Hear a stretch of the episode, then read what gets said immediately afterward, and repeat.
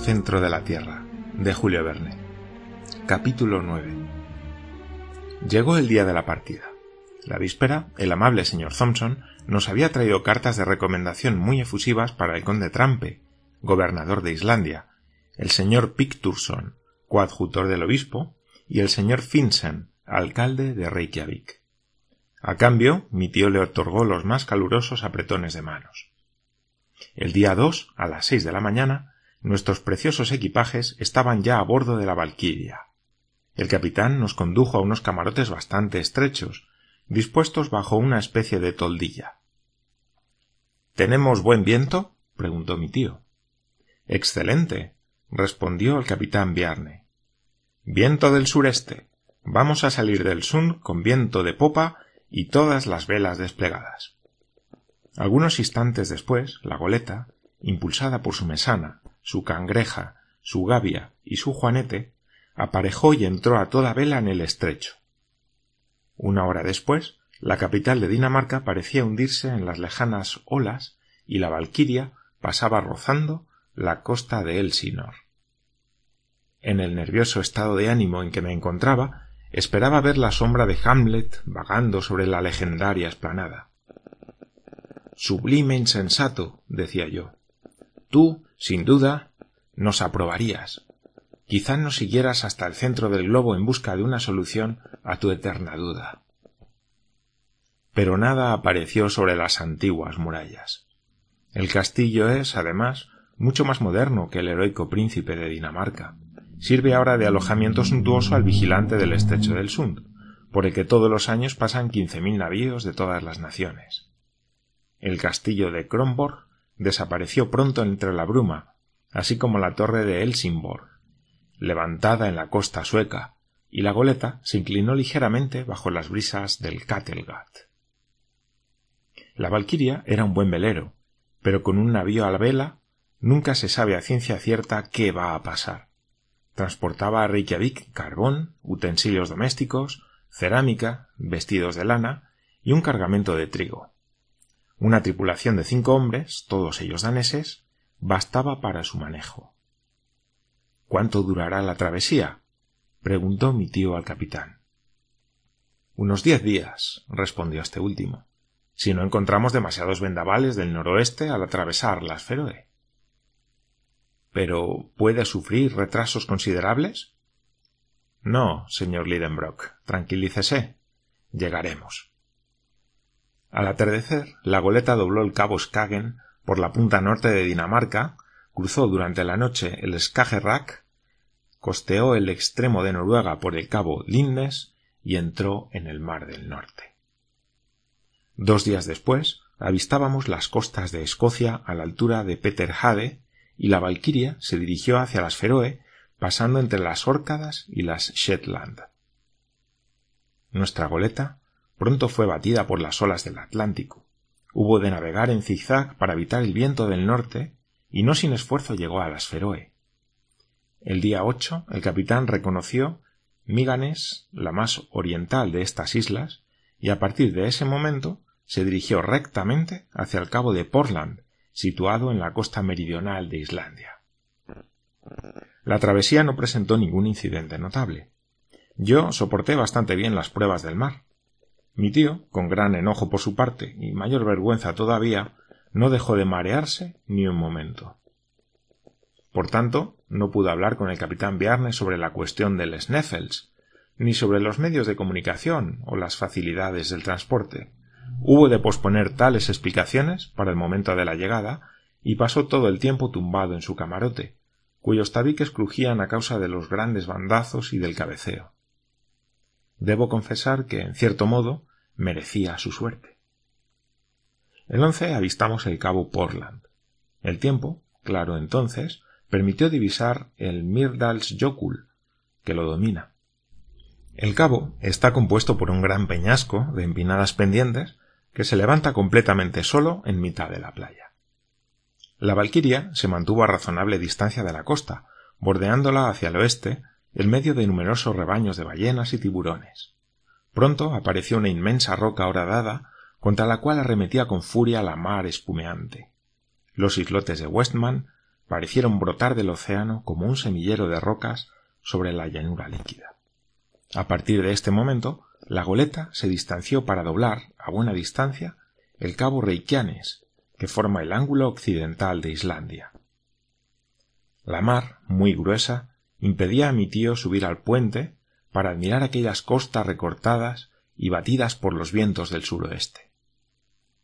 Cuarenta y ocho horas después, al salir de una tempestad que obligó a la goleta a huir a todo trapo, divisamos al este la baliza de la punta Skagen, cuyas peligrosas rocas se adentran a gran distancia entre las olas. Un piloto islandés subió a bordo y tres horas más tarde la Valquiria fondeaba en Reykjavik ante la bahía de Faxa. El profesor salió por fin de su camarote, algo pálido y descompuesto, pero siempre entusiasta, y con una gran mirada de satisfacción en los ojos. La población de la villa, particularmente interesada por la llegada de un navío en el que cada cual tenía algo que recoger, se agrupaba en el muelle. Mi tío tenía prisa por abandonar su prisión flotante, por no decir su hospital. Pero antes de dejar el puente de la goleta, me arrastró a proa, y desde allí me señaló, en la parte septentrional de la bahía, una montaña de dos picos, un doble cono cubierto de nieves eternas. El Sneffels. exclamó. El Sneffels. Luego, tras recomendarme con el gesto silencio absoluto, descendió a la barca que le esperaba. Yo le seguí, y pronto pisábamos el suelo de Islandia. Enseguida apareció un hombre de rostro amable, vestido con uniforme de general. Sin embargo, no era más que un simple magistrado, el gobernador de la isla, el barón Trampe en persona. El profesor lo reconoció enseguida. Entregó al gobernador sus cartas de Copenhague y ambos mantuvieron en danés una corta conversación a la que permanecí completamente ajeno, y con toda razón. Pero de esta primera entrevista resultó lo siguiente que el barón Trampe se ponía por completo a disposición del profesor Lidenbrock. Mi tío tuvo una acogida muy amable por parte del alcalde, el señor Finsen, no menos militar en cuanto al traje que el gobernador, pero igual de pacífico por temperamento y ocupación. En cuanto al coadjutor, señor Picturson, realizaba en aquellos momentos una gira episcopal por el distrito norte. Por el momento debíamos renunciar a serle presentados pero un hombre encantador, cuya ayuda nos resultó preciosa, fue el señor Friedrichson, profesor de ciencias naturales de la escuela de Reykjavik. Este modesto sabio no hablaba más que el islandés y el latín. Vino a ofrecerme sus servicios en la lengua de Horacio y sentí que estábamos hechos para comprendernos. En efecto, fue el único personaje con el que pude conversar durante mi estancia en Islandia. De las tres habitaciones de que se componía su casa, aquel excelente hombre puso dos a nuestra disposición, y pronto estuvimos instalados en ella con nuestros equipajes, cuya cantidad sorprendió algo a los habitantes de Reykjavik. Bueno, Axel, me dijo mi tío, esto marcha, y lo más difícil ya está hecho. ¿Cómo lo más difícil? exclamé. Sin duda, ya no nos queda más que bajar. Si quiere tomarlo así, tiene razón, pero imagino que después de bajar habrá que subir. Oh, eso no me preocupa. Vamos, que no hay tiempo que perder. Voy a dirigirme a la biblioteca. Quizá encuentre allí algún manuscrito de Saknussem, y me gustaría consultarlo. Mientras tanto, yo visitaré la ciudad. ¿No lo hará usted? Me interesa más bien poco. Lo curioso en esta tierra de Islandia no está encima, sino debajo. Yo salí y vagabundeé sin rumbo. Perderse en las dos calles de Reykjavik hubiera sido bastante difícil. Por eso no me vi obligado a preguntar mi camino, cosa que en la lengua de los gestos expone a muchos sinsabores. La ciudad se extiende sobre un suelo bastante bajo y pantanoso, entre dos colinas. Una inmensa corriente de lavas la cubre por un lado y desciende en rampas bastante suaves hacia el mar. Por el otro se extiende la amplia bahía de Faxa, limitada al norte por el enorme glaciar del Sneffels, en la que la Valquiria era el único barco anclado en aquel momento. Por regla general, allí fondean los barcos de escolta de los pesqueros ingleses y franceses, pero entonces se hallaban de servicio en las costas orientales de la isla. La más larga de las dos calles de Reykjavik es paralela a la orilla. Allí viven los comerciantes y los negociantes, en cabañas de madera hechas de vigas rojas horizontalmente dispuestas.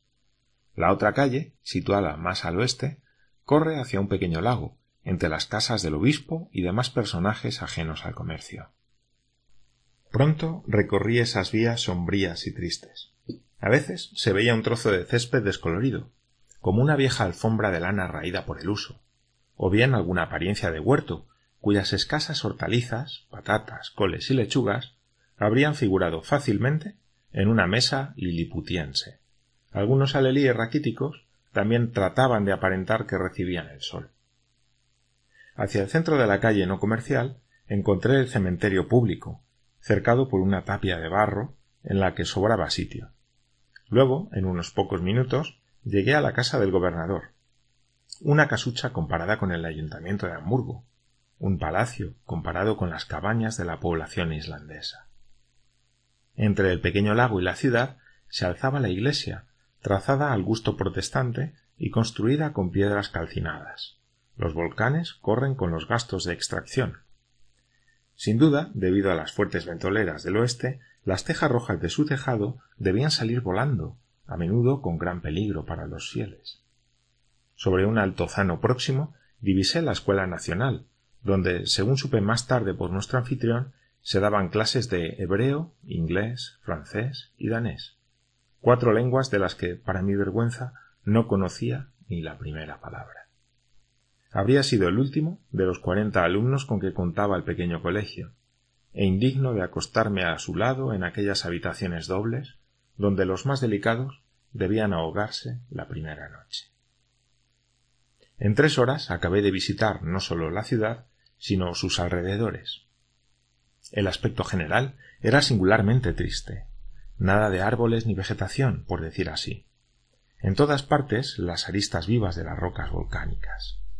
Las cabañas de los islandeses están hechas de barro y de turba, y sus paredes se inclinan hacia adentro. Parecen tejados puestos sobre el suelo. Solo que esos tejados son praderas relativamente fértiles. Gracias al calor del habitáculo, la hierba crece en ellos con bastante fecundidad, y en la época en que brota el heno han de segarlo meticulosamente, porque de otro modo los animales domésticos irían a pastar sobre las verdeantes mansiones. Durante mi excursión encontré pocas personas. Al volver a la calle comercial vi a la mayor parte de la población ocupada en secar, salar y enfardar bacalao, principal artículo de exportación. Los hombres parecían robustos, pero pesados, una especie de alemanes rubios de mirada pensativa que se sienten algo marginados de la humanidad, pobres exiliados relegados a esta tierra de hielo, de quienes la naturaleza debió hacer esquimales, puesto que los condenaba a vivir en el límite del círculo polar. En vano traté de sorprender una sonrisa en su rostro. Reían a veces mediante una especie de contracción involuntaria de los músculos, pero no sonreían jamás. Su ropa consistía en una vasta blusa de lana negra, conocida en los países escandinavos con el nombre de vadmel, un sombrero de ala ancha, un pantalón de rayas rojas y, haciendo las veces de calzado, un trozo de cuero doblado. Las mujeres, de cara triste y resignada, de tipo bastante agradable, pero sin expresión, vestían con un corpiño y una falda de vadmel oscuro. Las muchachas solteras llevaban sobre sus cabellos trenzados en guirnaldas un pequeño gorro de punto marrón. Las casadas rodeaban su cabeza con un pañuelo de color, rematado por una cofia de tela blanca. Tras un buen paseo, cuando volví a casa del señor Friedrichson, mi tío ya se encontraba allí en compañía de su anfitrión.